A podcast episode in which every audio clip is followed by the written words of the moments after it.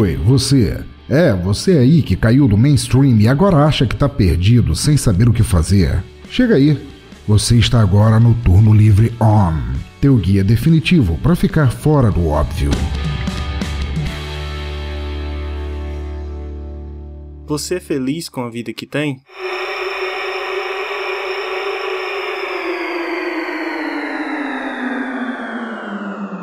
Essas são as últimas palavras que o Jason Destin ouve antes de acordar num laboratório preso a uma maca.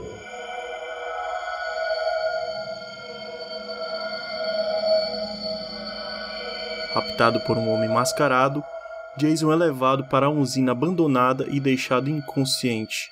Quando acorda, um estranho sorri para ele, dizendo: Bem-vindo de volta, amigo. Olá, eu sou o Felipe Canela e essa semana o Turno Livre On é comigo.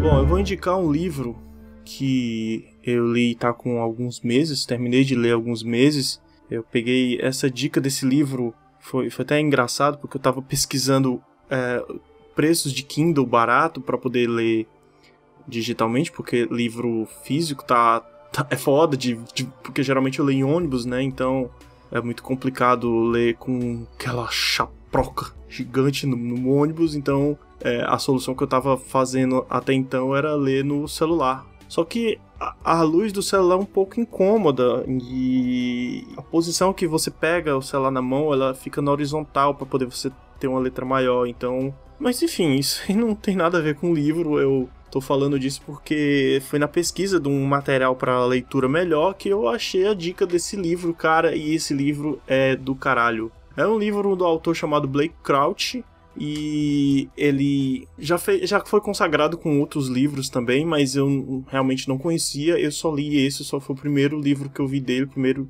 e único que eu li até agora, chamado Dark Matter, ou em português, Matéria Escura.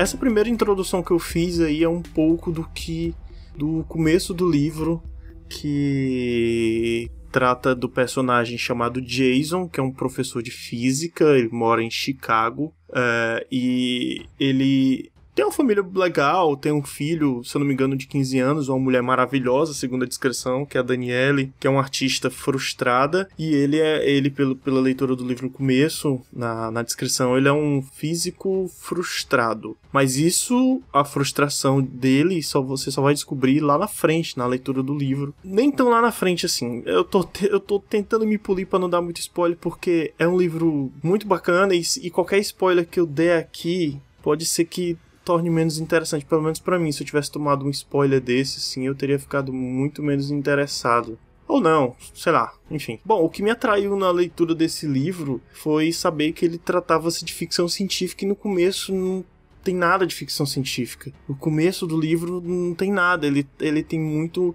É, eu, eu a emoção que eu mais tive lendo ele foi, pelo menos no começo, assim. Não, no começo não, o livro todo foi suspense. Foi um suspense e uma tensão.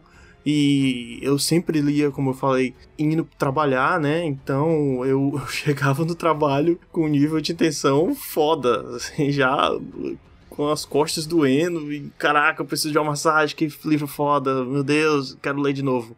Então, é, ele é muito. Ele tem um ritmo muito veloz, ele tem muita ação, ele tem a, o lado da comoção é, de, de, de, colocar em primeiro plano o amor que ele tem pela família, principalmente pela mulher. Pô, ele gosta do filho dele também, mas o amor que ele tem pela Daniela, assim, sabe? O que ele faz para escapar das coisas que vão acontecendo com ele durante a saga é, é fantástico, cara. Ele é, é sabe, é fantástico. Ele tem um pouco. Ele, ele, ele é um pouco intimista também, aborda é, questões de profundidade humana, como a sua identidade, o peso das suas escolhas da vida, porque você, garoto, 17 anos, né, tá aí entrando no vestibular, vai sentir o peso da sua escolha querendo ou não, lá na frente, com seus 30, 40 anos. Você vai se arrepender ou não de ter feito certas escolhas. E isso passa muito pelo livro, né? E é, e é bem marcante.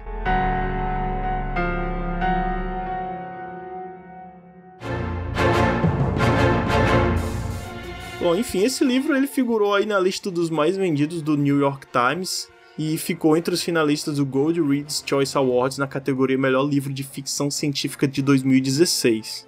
A notícia boa é para quem tá baqueado aí que não curtiu muito o Bird Box da Netflix, né? Já pode ficar, eu acho que pode ficar tranquilo, porque o, os direitos de adaptação do livro já foi vendido pro cinema, viu? foi adquirido pela Sony Pictures, então Uh, a gente pode ver daqui uns dois, três anos, sei lá, será? Ano que vem, 2020? Um Matéria Escura no cinema, pô, tem que ser foda, hein, cara? Tem que ser foda, tem que retratar. Apesar de que o livro tem 300 páginas, mas dá pra dar uma bela resumida, assim. Mas eu, eu, eu faria um filme de no mínimo duas horas e meia, pra ficar bem. para ficar bem foda, pra ficar bem foda. Duas horas, duas horas eu já me contento. E é isso, gente. A dica do Turno Livre 1 dessa semana é o livro Matéria Escura, que eu ali e achei foda pra caralho. É isso aí, daqui a duas semanas a gente volta com mais uma dica de livro, ou game, ou filme, ou série, ou qualquer coisa que aparecer ou para mim, ou pro Eduardo Guimarães, ou para quem quer que seja que queira indicar alguma coisa. Dá um toque para mim lá no papo canela podcast@gmail.com que com certeza a gente conversa e a gente bota no turno, turno livre on, ok? Beleza, falou, valeu galera, até mais, boa leitura do livro. Tchau.